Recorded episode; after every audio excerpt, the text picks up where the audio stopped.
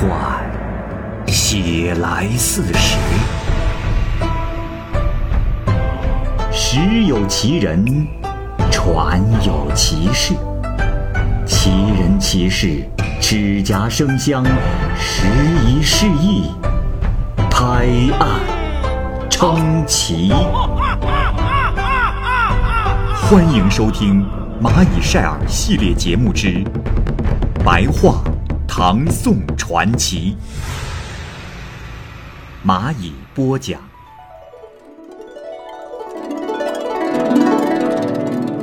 薛世子为左道所误。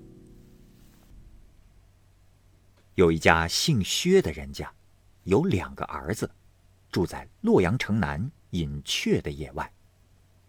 他们的父辈、祖辈接连任过大周的刺史，所以家中的资财用度特别的丰厚。这一年春天，树叶刚形成绿荫，是天气暖和的季节。忽然有人叩门，这薛氏二子开门一看，原来是个道士。此人穿着草鞋，胡须雪白，气质清朗古朴。他呢，对薛家两个儿子说道。二位施主有礼，贫道远途而来，半路口渴，想请施主施舍碗水喝。薛家的这两个儿子呢，就把他请到了屋里，当宾客一样对待。这个道士高谈阔论，深得道家的要旨。他又说：“不瞒二位施主，我来此地。”并非只是口渴想要碗水喝呀，而是拄着拐杖经过这里之时，发现这里宝气甚旺啊。呃，从这里往东南走一百步，有五棵盘踞在地上的松树，不知可是不是你家的土地呀？这二子说：“正是我们自己家的良田。”道士就更加的高兴，他呢让其他人走开，对着薛家的这二子说道：“哎呀，那就要恭喜二位施主了。这松树之下有黄金百斤，并有宝剑两口，其精气隐隐约约腾耀在张翼二星的分野之处，正是洛阳一带。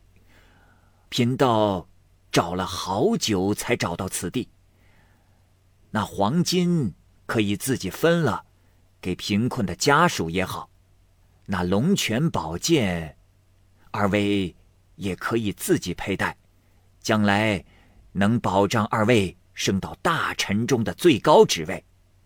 呃，只是贫道有一个请求，就是把其中一把宝剑。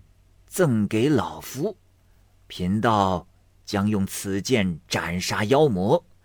呃，不知二位意下如何呀？薛家这二子是非常的惊讶，道士又说：“ 二位是信不过贫道吗？快让家中的奴仆准备好簸箕、铁锹之类的，当选好日子后，就开土动工。”到那时，你们就可亲眼看到了。只是啊，若没有贫道的法术加持，那钱和宝剑会自己钻到更深的地下，到时你们就找不着喽。二位啊，就等着良辰吉日，咱们选好方位，设好祭坛，用法水喷洒，那宝贝。定走不了，可要记住，告诫奴仆们，可万不要泄露出去，啊！这薛家二子啊，就问设坛都需要什么东西？道士接着说：设坛需要绳索三百尺，啊，都要红色或黑色的。随着不同的方位，需要各种颜色的丝织品也很多。以及鸡案、香炉，还有两层坐垫等用品，你们呀，快些吩咐人准备好。”并且又说：“贫道我云游四方，也并非是贪财图利之人呐，只是此事要想成功，还得借些东西来做法。呃，需要祭神用的饭菜食桌，酒和茶都要随桌带着。呃，另外啊，那碗盘等器皿，呃，都要精致的。”薛家二子呢，就竭尽了家中的所有钱财办理，可是尚不能满足，就又从亲朋好友那里借来了许多。道士又说：“不错不错，二位施主辛苦了。另外，贫道还善于点石成金之术，把金银等财物都看作粪土不如。”也经常把帮助别人做好事当成自己的任务。只是如今，我这里有许多的箱子、口袋，寄存在太微宫，不知施主这里可方便否？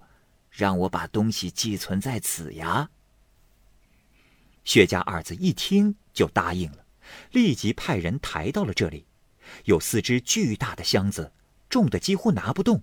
箱子上的锁钮也异常的结实。不久，就到了选定的吉日，薛家二子在五棵松树之间陈设了做法所用的一切东西。道士先命薛家二子祷告完毕，就急令他们返回家中，关上门等候，并且告诫他们说：“二位施主可要切记，不可偷看呐。”我要效法晋朝的郭璞，披散着头发，衔着剑做法。如若被人偷看，则大祸来临呐！二位，等我做完法之后，就举起火把，再召你们来。你们到时可带领仆人，拿着准备好的簸箕、铁锹前来，连夜挖宝。希望二位施主安安稳稳的等待。不久，无价之宝就归你二位了。这薛家的二子就按照道士的教导，在夜里端坐，聚精会神的望着火把，可是久久也不见举起。不得已，二人开门观看。这时啊，既看不见影子，也听不到声音。他们走到树下一看。是杯盘狼藉，所有的丝织品和精致的器皿全部被裹挟一空，车轮和马蹄的印记是到处都是。他们怀疑是用绳索捆绑结实后运走的。二人这时又回到家，打开了道士寄放的大箱子，一看，那箱子里面装的全是砖头和瓦片。从此以后。他们的家中就变得特别的穷困，在亲戚朋友跟前也失去了信用。这薛家二子不能向官府控告，只得自己惊愕、忧愁、惭愧罢了。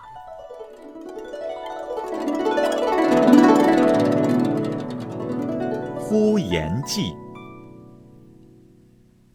咸和年间。呼延忌被任命为中州司户，他呢就携带着妻子前去赴任。走到泗水县，遇到了强盗，强盗把他们的财物全都抢光了，他们竟到了赤身裸体的地步。呼延忌呢就和他的妻子在路旁寻找有人居住的地方。不一会儿，遇到了一个老翁，问他们为何造成如此狼狈不堪的原因。呼延忌就告诉了老翁。老翁说：“哦，原是如此啊！若是大官人不嫌弃，向南走几里，就是我家了。呃，你们就跟我一起回去吧。”呼延忌就同老翁一起到了他的家中去。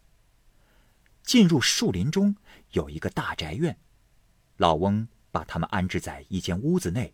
摆上了饭菜，送来了衣服。到了深夜，老翁亲自来到呼延忌的住处交谈，又摆上酒菜，说：“大官人，依我看，你如今落难贫困，若要去赴任，带着妻子前行，很是困难呐。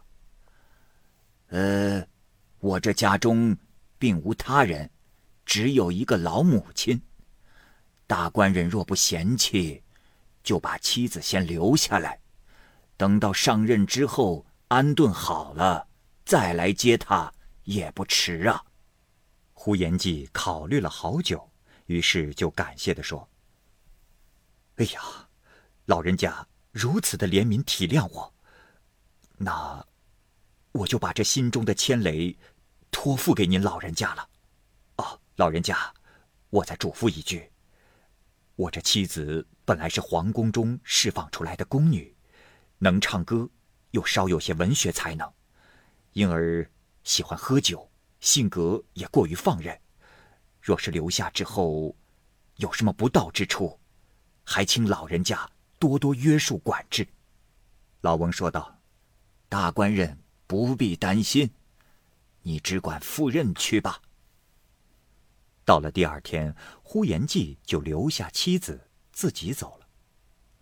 临分别的时候，妻子拉着呼延忌的手说道：“夫君，我本来与你从远处跋涉水路、陆路，去赴官任，如今没想到你要将我留在此地。如果你不来接我，我一定会奔逃出走，也一定会有接纳我之人。”夫君，可千万要来接我。二人哭泣，洒泪而别。呼延忌来到官任上，正计划呀到远方去迎接妻子。忽然有一天，有一个送信的人来到，呼延忌把信接过来一看，是他的妻子的书信。那信中说：“我现在亲自写这封信，来表达我的心绪。”希望你耐心看完。我本来是个歌妓的女儿，从小进入宫中。因为轻歌曼舞被人称赞，本来也就没有妇德妇容。等到宫中颁布诏令，宫廷中又重新选人，我才得以有机会被放出来，回到娘家。在当时，你正年轻，饮酒狂放。诗歌超群，又和我是邻居。我不约束拘谨，你也放荡不羁。你也没有因为我不会做家务而放弃我，依旧照礼节迎娶。我与你成为配偶，各位邻里也都认为是才子佳人。每当想起在花间共同散步，月下相对，红楼嬉笑，景帐盟誓。又岂会料到今日之事？真是可悲呀！如今你把我像丢鞋子一样丢掉，把我留在荒郊野外，不考虑我的孤独。自从你赴任之后，我流泪不止。每每想起你的薄情，我又守什么贞洁呢？老翁家中。有个年轻的儿子，他深深爱慕于我，我已嫁与他为妻。如今，我要告诉你，让你知道这件事。呼延忌看完书信，就把书信给扔掉，控制不住自己的愤怒，于是就抛弃了官职，来到了泗水县。本来是想见到那老翁和自己的妻子，就把他们统统杀掉。可是啊，找了一圈也没看到，只看见呀有一座大坟墓，树木阴森。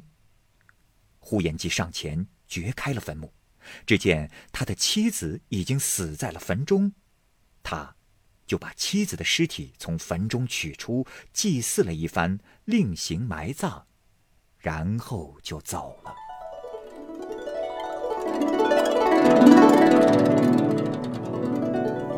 孟氏，扬州人万珍是个大商人，他多在外地经营珠宝贸易，而他的妻子孟氏啊，先前是寿春县的妓女，容貌美丽，能善歌舞，略有文化，也精通诗词。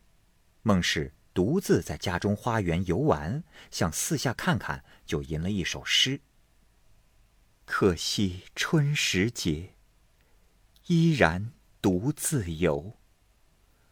无端两行泪，长枝对花流。”诗吟完了之后，他流下了几行眼泪。这时，忽然有个年轻男子，容貌特别的漂亮，就越墙进入到了花园，笑着对孟氏说：“ 如此美貌的夫人，为何吟诗痛哭流泪呀？”啊！孟氏大惊，说道：“你是谁？又为何会来到此地？”说出如此轻薄之话。年轻人说：“啊，在下性格散漫，不拘束自己，呃，只爱高歌大醉。刚才听到夫人吟咏的声音，不觉喜上心头，呃，所以跳过了墙来。假如夫人能允许我在这鲜花之下同夫人交谈，我。”或许可以附和夫人的诗。孟氏这是说：“哦，你也会吟诗？”年轻人说：“唉，这人生短暂，大好的时光，又能有几年呐？繁花开放的再美丽，转眼之间就会变黄坠落。这人间的憾事，何止千百种啊！”只是，夫人，怎么都比不上片刻的欢愉呀！啊？孟氏说：“你，我且告诉你，我是有丈夫的人，我丈夫是万贞。只是，他离家已经好几年了。遗憾的是，面对这美景，他却在远方。这哪里仅仅是为繁花叹息？”时时为夫妻离散而伤感呢。所以我刚才才吟咏拙劣的诗句，就是为了抒遣出幽怨的情怀。没想到，公子也会来到这花园，这是什么缘故？年轻人说：“这，呃，我刚才听到夫人吟咏诗句，现在。”现在又看到了夫人如此美丽的容颜，我就想豁出命去，为夫人而死。更何况挨夫人几句责备，又有什么关系呢？这时，孟氏就在纸上续写了一首诗：“谁家少年儿，心中暗自欺。”不到终不可，可及恐郎知。大意呢是说，这是谁家的儿郎啊？我内心对他的爱慕，既希望他能看穿，又害怕他能看穿。年轻人看到了这首诗，就回答附和了一首：“女神得张硕，闻君欲长青。逢时两相得，聊足。”未多情。这首诗的意思呢，是说你有情，我有意，我们俩在此相逢，足可以两情相悦。从此，孟氏就爱上了这少年，把他带到了自己的房内，超过了一年多。后来，她的丈夫从外地回到家中，孟氏忧虑的哭泣了起来。这时，年轻人说。哎，夫人，不必这样。你我之事本来就不可长久啊，又何必哀伤呢？啊！说完，就身体腾空而去，一会儿就不见了。人们最终也不知道此人是何妖怪所变。